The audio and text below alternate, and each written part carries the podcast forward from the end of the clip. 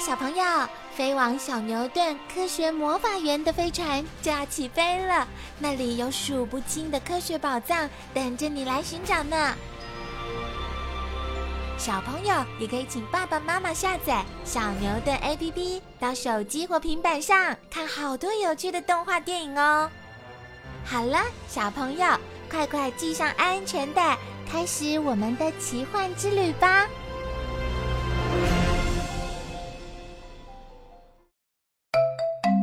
长篇特辑《北极熊》，仔细找一找，这张图究竟藏了几只北极熊？你一定认为北极熊雪白的体色是作为保护色的吧？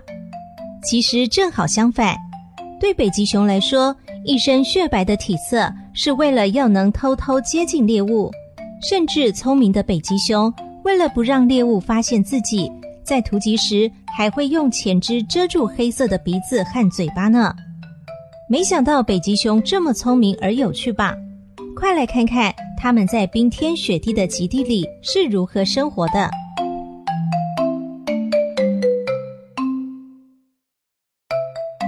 过着游牧生活的北极熊，哇，太好了！海水开始结冰，又可以捕猎海豹了。在冰天雪地的北极也有冬夏之分。冬天时，北极的表面覆盖着冰块，而北极熊只会选择有海豹聚集的浮冰上栖息。夏天时，北极的浮冰会融化，因此大部分的北极熊会游上岸。等到夏季一结束，海水开始结冻，它们又开始迁移回到冰天雪地的故乡。就这样。北极熊随着冰雪的形成和消退而迁移，过着游牧般的生活。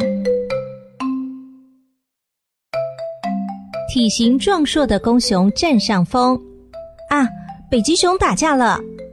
每年的三月下旬到五月下旬是北极熊的繁殖期。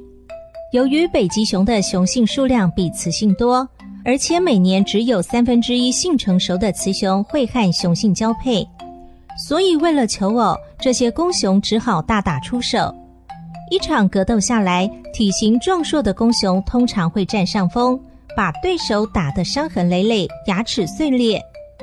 根据动物学家的观察，壮硕有力的公熊通常较易博得母熊的青睐。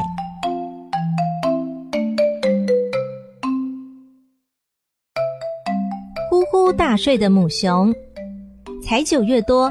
怎么北极熊就开始冬眠了？其实北极熊是不冬眠的，偶尔有暴风雪时才会暂时在洞内躲避风雪。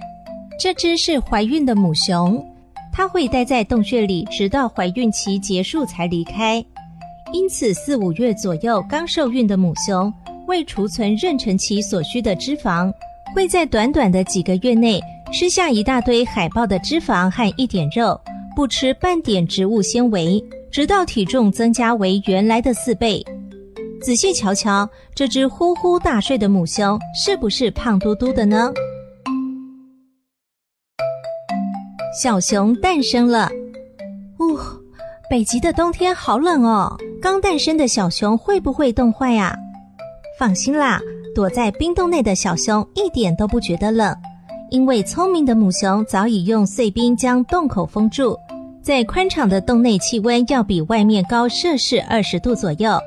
小熊依偎在母熊身上，就好像盖条毛毯一样，温暖极了。而熊妈妈在巢穴时不吃不喝，直到小熊可以到洞外活动为止。所以原本胖嘟嘟的身材，很快的又瘦回去了。从游戏中学习，嘿，真好玩！在天气好的时候，母熊会让小熊在洞穴附近玩耍，直到晚上才一起回洞。等到熊宝宝们完全习惯了严寒的天气和行走于冰雪上的技巧后，熊妈妈就会开始训练熊宝宝们各种狩猎技巧，或是如何逃避敌人的追捕，利用小熊爱玩的天性或追逐争斗。母熊让他们在游玩中学得各种应变的技巧，但顽皮的小熊有时候会忍不住翘课，跑出去玩耍哦。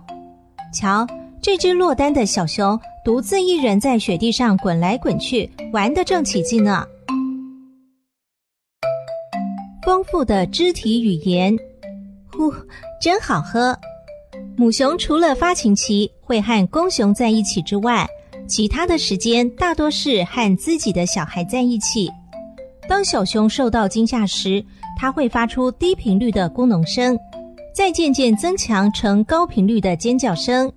母熊听见小熊的叫声后，就会立刻赶到小熊身边看个究竟。熊母子之间沟通时发出的声音有点像驴子的叫声。此外，肢体的接触也是另一种沟通方式，像是用掌拍打或是用嘴巴轻咬等都是。而且就连哺乳也算是肢体语言的沟通哦。